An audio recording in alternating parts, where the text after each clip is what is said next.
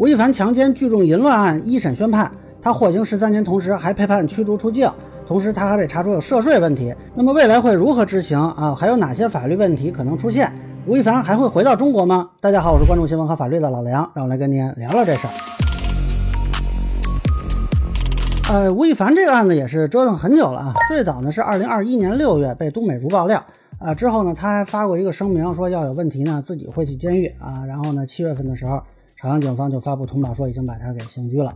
那后来批捕呢，到是今年六月起诉啊。当时比较意外的是，除了强奸罪，还加了一个聚众淫乱的罪名。那当时我就说过啊，一看这个法院是朝阳法院，就知道啊，这个只能是判有期徒刑了。那么现在一审呢判了十三年，其中强奸罪啊判了十一年六个月，聚众淫乱判了一年六个月啊，同时附加驱逐出境。当然理论上啊还可以上诉进行二审，但是我觉得呢变化的可能性不大了啊。另外税务部门还给吴亦凡开了个大罚单。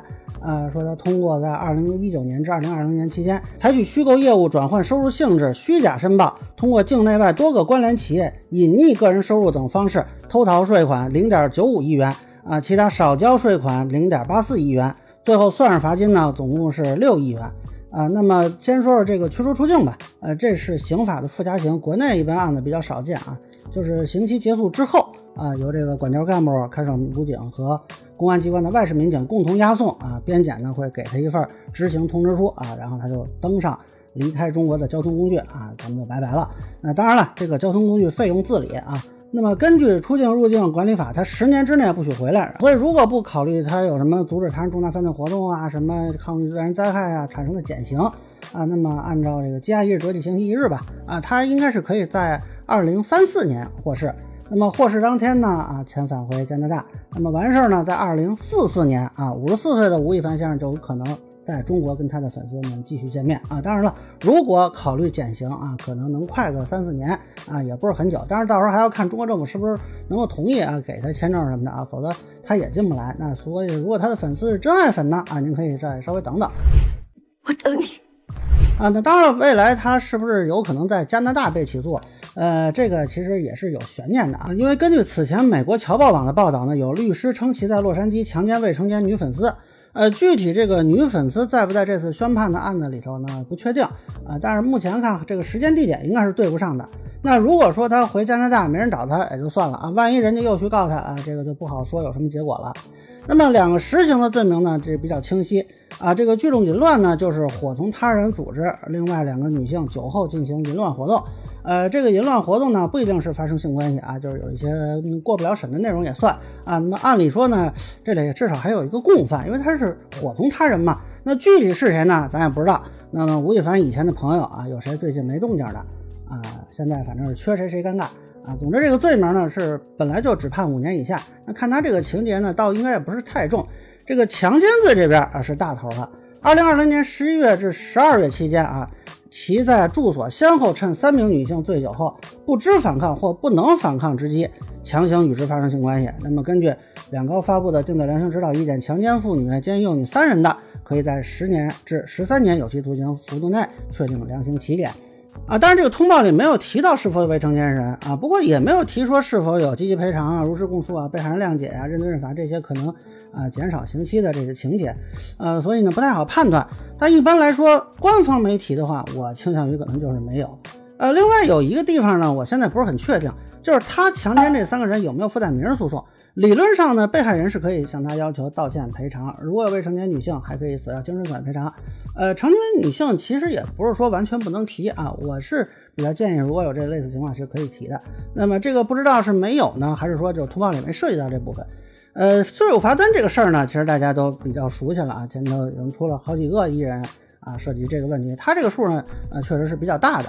那么现在问题呢，在于他能不能足额及时缴纳这部分的罚金啊和啊欠缴额。如果不能啊，这是有可能构成逃税罪。那这就看他能不能拿出这些钱来了。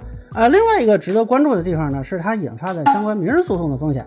呃，出事之前他应该是有呃十几个代言啊。那么按说这些代言合同等同于都是他违约了。那么具体赔多少钱，这不好说。不过目前呢，他之前的经纪公司是被华谊起诉了，呃，是不是有可能会对他再提起诉讼，这个咱们现在不确定，因为毕竟都没有到诉讼时效呢。所以哪天哪个金主爸爸啊想起来说，哎，这小子把我们坑了啊，咱们告他一把，哎，这个其实是有可能的啊。不过我怀疑这公司啊，现在呃还能存续多久？因为这公司十月份的时候已经上了这个企业异常经营名录了，原因是呢未依照规定期限公示年度报告。那么朝阳区市场监督管理局其实已经在执法了啊，这个公司究竟还能存在多久啊？我是很怀疑。那么还有一些网友呢，在讨论说他之前那几个名誉权胜诉的案子啊，我记得他被捕之后，还有人讨论过说这些案子是不是能翻案？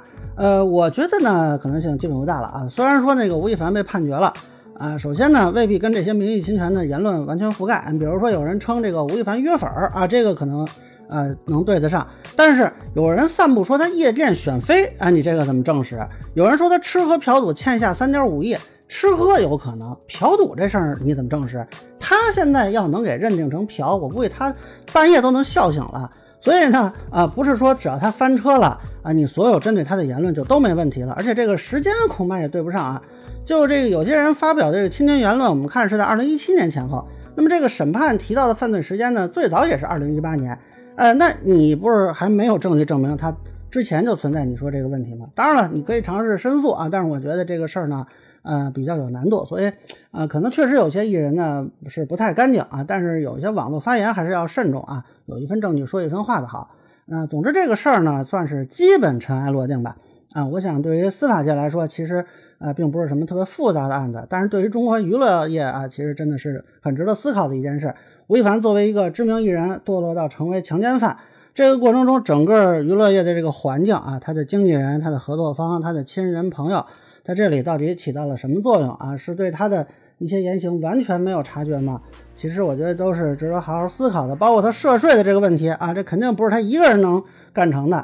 那么其他人在这个过程中啊，起到了什么样的作用啊？包括之前其实也不是一起两起了，这个是值得整个行业去反思的。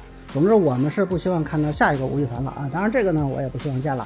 那么，以上呢就是我对吴亦凡一审宣判的一个分享。个人见讲，咱们说了，欢迎不同意见小伙伴评论区弹幕里给我留言。如果您觉得说的还有点意思，您可以关注我的账号老梁不郁闷，我会继续分享更多关于新闻法律的观点。谢谢大家。